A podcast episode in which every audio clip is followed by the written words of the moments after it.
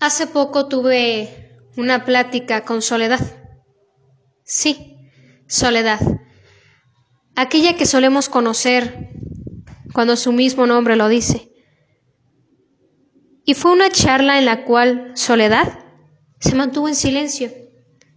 Permitió que yo le hablara, incluso hasta cierto punto mencionarle aquellos aspectos negativos. Claro, también le hice saber los puntos positivos que ella tiene.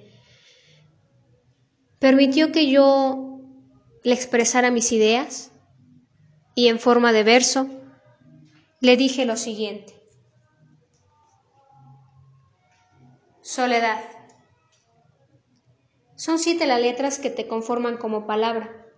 Es como si el número de las mismas tuviera relación con los días que componen a la semana. Quizá no estás presente en todos, pero, al menos en un día, podemos sentirnos solos. Soledad. Aunque en palabras estás definida y conozcamos lo que eres en escrito, pasar por ti se interpreta conforme a la experiencia de cada uno. Hablar de ti, soledad, puede dejarnos en silencio por un momento, después de tomar la expresión y decir cómo nos ha llegado tu existencia. Soledad, ¿qué sientes cuando esperan que llegues? Cuando prefieren estar sin compañía, cuando aman estar solos.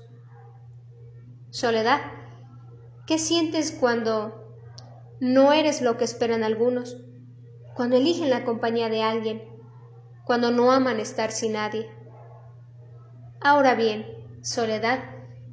¿Qué significa ser aceptada? Que pueda ser causa de resultados esperados. Que sea selección en un determinado tiempo. Pero, Soledad, ¿qué significa que se resistan aquellos que no aceptan tu realidad? Ser motivo de tristeza y lágrimas. Y en el peor de los escenarios, ser razón de muerte. Soledad, a todo esto, ¿qué tienes que decir?